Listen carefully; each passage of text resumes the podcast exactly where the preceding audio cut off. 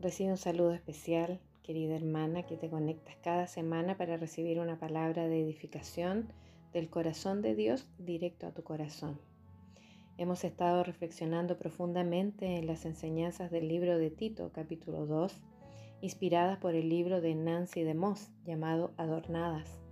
La semana pasada, la palabra nos instaba a envejecer de forma hermosa, dejando que el Señor nos instruya, transforme y nos haga mujeres sabias a medida que envejecemos, haciendo que nuestra belleza interior sobrepase la exterior.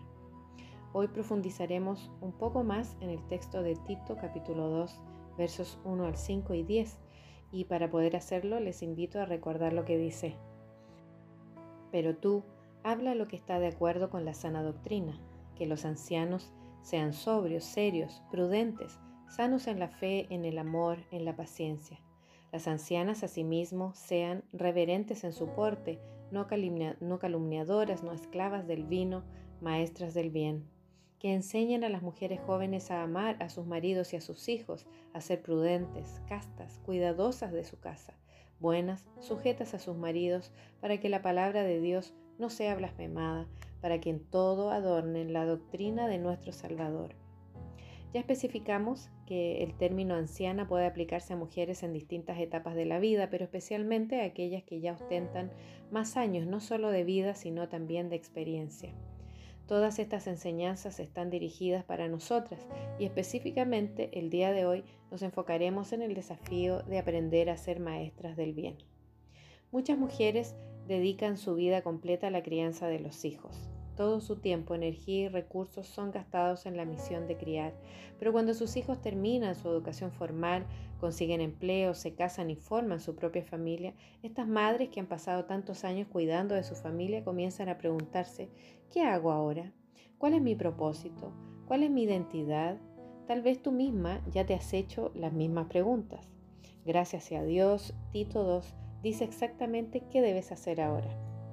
Versos 3 y 4 dicen, las ancianas sean maestras del bien, que enseñen a las mujeres jóvenes.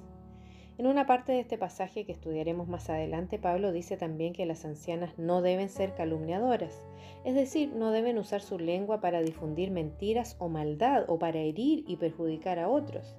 Pero aquí dice cómo debemos usar nuestra lengua, como maestras del bien. Debemos hablar palabras que son verdaderas y buenas, palabras que bendigan y edifiquen a otros, y en el proceso entrenar a mujeres jóvenes en la vida de fe. La frase maestras del bien se traduce de una palabra griega que también podría entenderse como maestras de lo bueno. Proverbios 31 lo dice de esta manera, abre su boca con sabiduría y la ley de clemencia, cuando instruye, lo hace con amor, está en su lengua. Eso dice en el verso 26 de Proverbios 31. Si eres anciana o una mujer madura, enseñar lo bueno a mujeres jóvenes es parte de la descripción de tu trabajo. Dios tiene un propósito para ti en esta etapa de la vida que es vital y nadie más que tú la puede cumplir.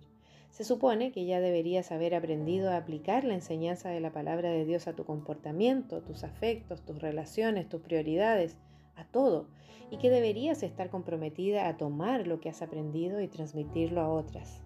La verdad es que esta debería ser la norma, no la excepción. Y si eres una mujer joven, este pasaje plantea preguntas importantes para ti. ¿De quién estás aprendiendo? ¿Quiénes son tus maestras? ¿Son mayormente eh, de la misma edad? ¿Qué comunidades en línea estás, están saturando tus pensamientos e influyendo en tus relaciones? ¿Qué celebridades están influenciando tus valores, tu sentido de identidad y tu propósito? Como verás, Tito 2.4 no es solo un llamado a las ancianas a enseñar lo bueno, también es un llamado a las jóvenes a aprender lo bueno de sus hermanas mayores más experimentadas. Como veremos, este mandato es un gran regalo para mujeres de todas las edades. Si eres anciana, hay una razón por la que has estado aprendiendo sobre la vida durante todos estos años. De hecho, más de una razón. Una de ellas es ayudarte a acumular sabiduría, divina, tanto de tus errores como también de tus aciertos, y aplicar esa sabiduría a los obstáculos que encuentres. Pero igualmente importante es la capacidad de transmitir esa sabiduría adquirida con mucho esfuerzo a otras mujeres, especialmente a aquellas que no han recorrido tanto camino como tú. Nuestra misión es encarnar la sabiduría de la palabra de Dios de tal manera que podamos enseñarla eficazmente a otras mujeres, no solo con nuestros cuadernos de apuntes, sino con nuestra vida. Mujeres que por la gracia de Dios han cultivado el fruto del Espíritu en sus vidas deben juntarse con otras mujeres que necesitan ayuda para desarrollar dominio propio, bondad y prioridades bien ordenadas.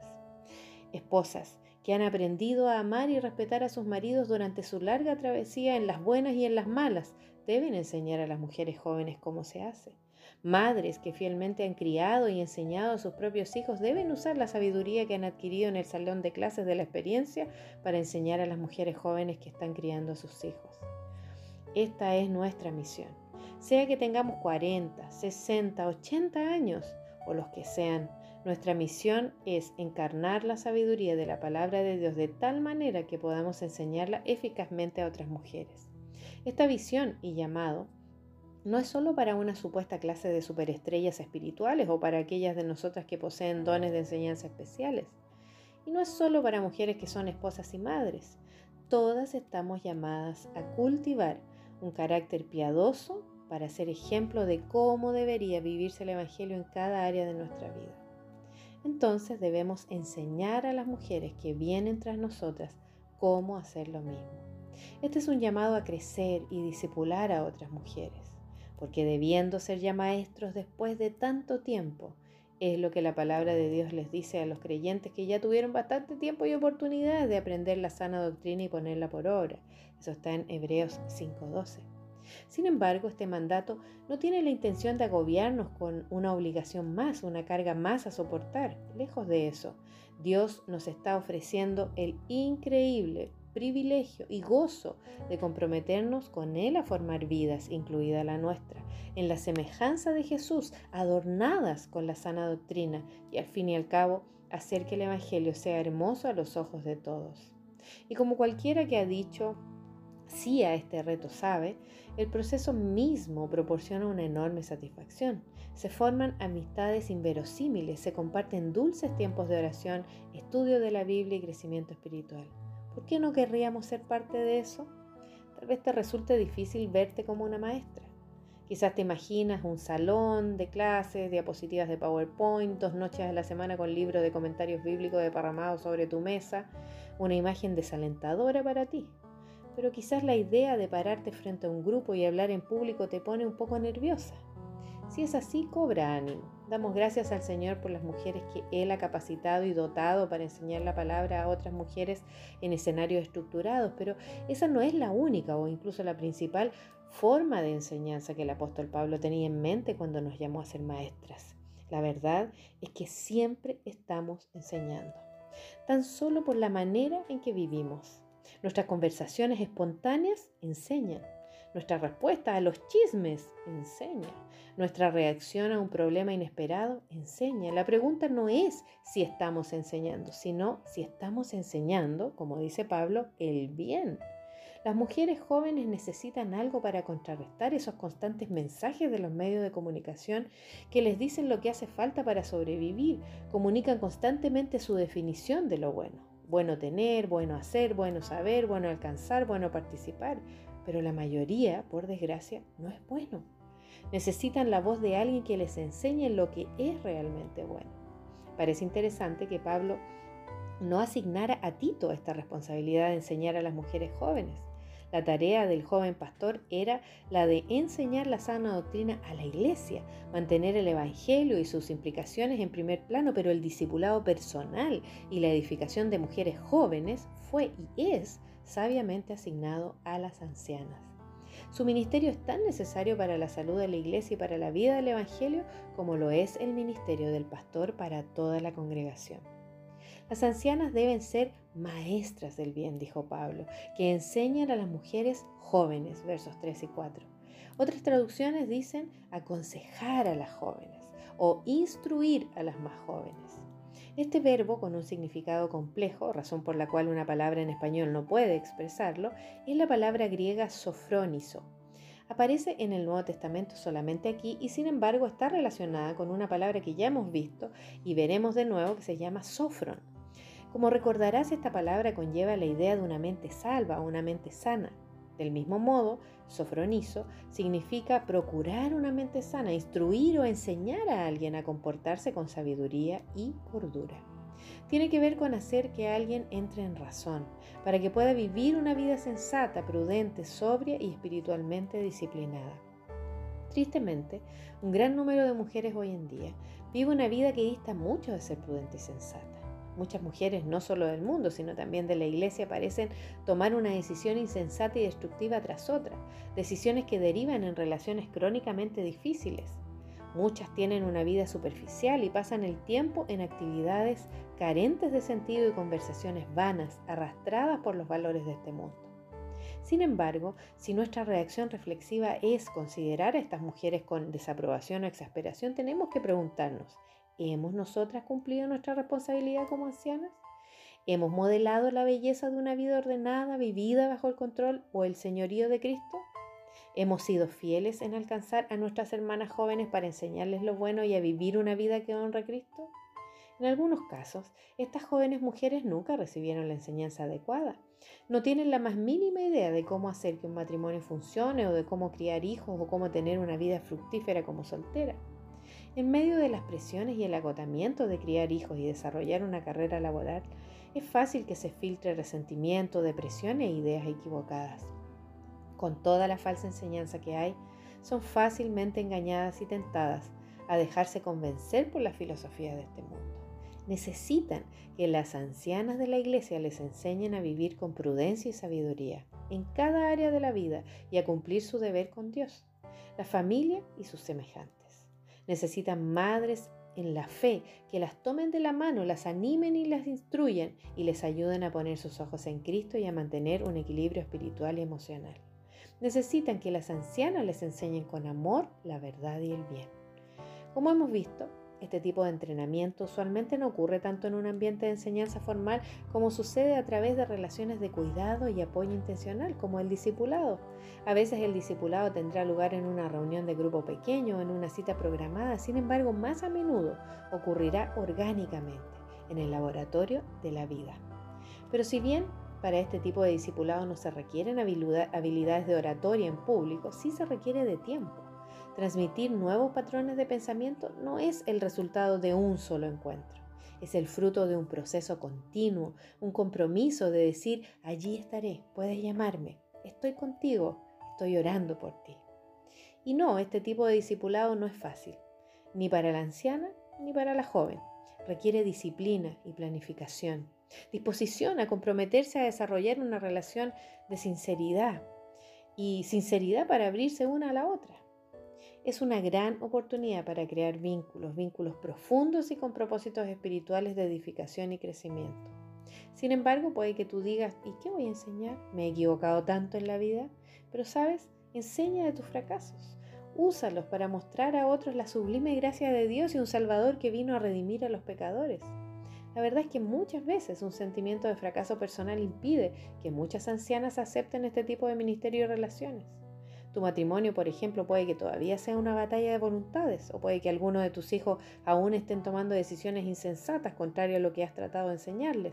O podría ser un continuo problema con la ira, una adicción o cualquier otra cosa que te hagan sentir descalificada para enseñar a otras, especialmente cuando ves a otras mujeres de tu edad que parecen ser excelentes ejemplos de virtud cristiana lo sé. Muchas veces también pienso cómo podría Dios usarme para bendecir la vida de alguien.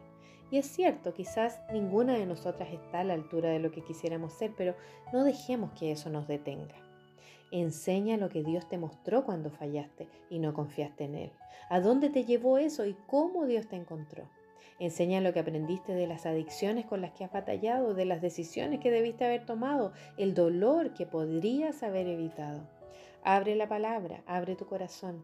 Habla de las preguntas difíciles que te has formulado y observa a Dios crear algo bello de las cenizas delante de tus propios ojos. Admitámoslo, este modelo de una vida a otra de Tito II, desarrollar una relación entre ancianas y mujeres jóvenes, no sería eficaz ni necesario si cada una de nosotras, si alguna de nosotras, tuviera toda su vida en orden. La verdad es que si vamos a dedicar nuestra vida a ayudar a otras o si vamos a recibir la sabiduría ofrecida por otras, algunos de los encuentros más significativos ocurrirán dentro del contexto de la debilidad y la insuficiencia humanas. Sí, incluso el fracaso y el pecado. Aunque todavía estamos en el proceso de ser transformadas a la imagen de Cristo, Él puede usarnos como medios de su gracia en la vida de otras mujeres. Nuestro Dios hace un uso valioso de todo lo que hemos aprendido para ayudar a otras a evitar los errores que nosotras hemos cometido y para animarnos unas a otras a ser fieles y fructíferas seguidoras de Cristo. En otras palabras, nuestro Dios es capaz de usar todo nuestra vida, nuestras victorias y nuestras derrotas. Al abrirnos y mostrarnos transparentes ante las mujeres que instruimos, aumentamos nuestra influencia en sus vidas. Tal vez estés convencida de que estás muy ocupada para dedicarle tanto tiempo a otra persona. No importa lo importante que esta idea parezca en teoría. Simplemente no puedes imaginar cómo agregar algo más a una vida ya demasiado ocupada, pero quizás necesitas preguntarte si estás demasiado ocupada con cosas que no son realmente tan importantes. Esta transmisión de vida generacional es un requisito básico del estilo de vida cristiano. Es parte de los deberes cristianos que enseñan las escrituras. Amarse los unos a los otros, servirse los unos a los otros, llevar las cargas de los otros. Los roles de las ancianas que enseñan lo bueno con amor y de las mujeres jóvenes que aprenden con humildad son para todas nosotras. Estas relaciones no son opcionales para las creyentes, es, es lo que las escrituras nos llaman a hacer. Ninguna de nosotras está excluida. Así que mujer joven, déjame preguntarte, ¿qué tan dispuesta estás a buscar y recibir la participación de las ancianas en tu vida? ¿Tienes un espíritu enseñable? ¿O tienes la impresión de que puedes resolver la vida por tu cuenta? En su sabiduría Dios nos ha dado una provisión de gracia sin la cual nada podemos hacer. De modo que mi reto es que tomes la iniciativa, busca a una anciana que parece poseer las cualidades que te gustaría tener un día. Creo que puedo garantizarte que a medida que esa relación vaya creciendo, cosecharás tanto de esta anciana que te preguntarás cómo pudiste llegar hasta aquí sin su amistad, sus oraciones y su aporte. Espero que te inspire a convertirte en una anciana en la vida de otra mujer y que nunca dejes de servir a otras, a otras personas mientras tengas vida. También te hago el desafío a ti, una mujer como yo que ha llegado a la etapa de anciana o mujer madura en su vida. Es fácil y tentador para nosotras sentarnos con nuestro pequeño círculo de amigas que piensan de forma parecida para criticar cómo se visten y se comportan las mujeres jóvenes de nuestra iglesia. Sin embargo, mucho más productivo y bíblico sería poner manos a la obra e intervenir en la vida de una o más de esas jóvenes mujeres. Estas mujeres jóvenes desafían nuestro pensamiento, nos inspiran a seguir adelante cuando nos cansamos en la carrera, evitan que nos volvamos intolerantes e irascibles y nos motivan a creer más en Dios y a disponernos a su servicio. Así que pídele al Espíritu Santo que te muestre cómo cumplir este mandato bíblico y mientras Él obra y lo hará, sé obediente y sigue hasta el final con la confianza de que Él te ha puesto a la par de alguien que necesita lo que tú, tu amor y experiencias de vida pueden transmitirle. Este tipo de ministerio de mentoras no requiere grandes títulos avanzados o habilidades extraordinarias. Con frecuencia es bastante simple reunirse en la mesa con una taza de café, hablar por teléfono durante la semana, una conversación por mensaje de texto, son relaciones con el propósito de edificación para compartir sabiduría celestial. Así como el apóstol Pablo le dijo a su joven discípulo Timoteo, lo que has oído, esto encarga a hombres y mujeres fieles que sean idóneos para enseñar también a otros. Segunda de Timoteo 2.2. Anciana, quizás nunca te pidan que te pares sobre una plataforma para predicar o para enseñar con un micrófono en una transmisión nacional de radio. Sin embargo, nunca subestimes el impacto que tu vida puede causar en otras mujeres de una vida a otra, en adornar el Evangelio donde quiera que Él te haya plantado. Y mujer joven, esto es algo que debes aspirar a partir de ahora. A medida que aprendas lo bueno y seas enseñada en justicia, tu vida a la vez mostrará la hermosura de Cristo a aquellas mujeres jóvenes que vengan detrás de ti. Las palabras que Pablo le escribió a Tito hace más de dos mil años son atemporales en su impacto y relevancia. Por sobre todo son la receta de Dios para la prosperidad y la vida fructífera de sus mujeres, esencial para pasar exitosamente el bastón de la verdad a la siguiente generación y al mundo. Y esto comienza contigo y conmigo, aún con imperfecciones, disponibles para enseñar y ser enseñadas en el bien. Así que, amada hermana, te desafío que comiences a orar y pedirle al Señor que te muestre una mujer joven con quien puedas bendecir eh, con tu amistad, a quien puedas bendecir con tu amistad, con tu sabiduría y con tus palabras de edificación. Cultivemos entre nosotras este tipo de relación y aprendamos a ser maestras del bien, enseñando a las nuevas generaciones las verdades poderosas del Evangelio. Dios te bendiga. Hagamos ahora una reflexión personal. Para las ancianas, responde, ¿cuáles son algunas de las experiencias de vida que podrías transmitir para animar o enseñar a una mujer joven sobre los caminos de Dios? Y dos, la palabra de Dios llama a las ancianas que no están actuando como madres espirituales a crecer y disipular a otras. Haz una paráfrasis de Hebreos capítulo 5 verso 12 para estas mujeres renuentes y si eres una de ellas, incluye tu nombre en la paráfrasis. Para ahora, reflexión para las mujeres jóvenes. Número uno, ¿de quién estás aprendiendo en estos días? ¿Quiénes son tus maestras? ¿Son mayormente de la misma edad? ¿Qué comunidades en línea están saturando tus pensamientos y relaciones? ¿Y qué ancianas están influenciando y hablando a tu vida? Y número dos, ¿qué papel juega la humildad en la relación con una mentora? ¿Un espíritu enseñable? ¿La disposición de pedirle a una anciana que invierta tiempo en tu vida? Ahora te invito a orar. Señor amado, gracias por instruirnos por medio de tu palabra para ser maestras del bien. Queremos usar nuestra boca para edificación y cultivar relaciones sanas con las nuevas generaciones. Queremos ser usadas por ti y crecer en relaciones con propósito. Guíanos mientras transitamos por este camino. Te lo pedimos todo en el nombre bendito de Jesús. Amén. Te mando un abrazo, querida hermana. Que el Señor te bendiga.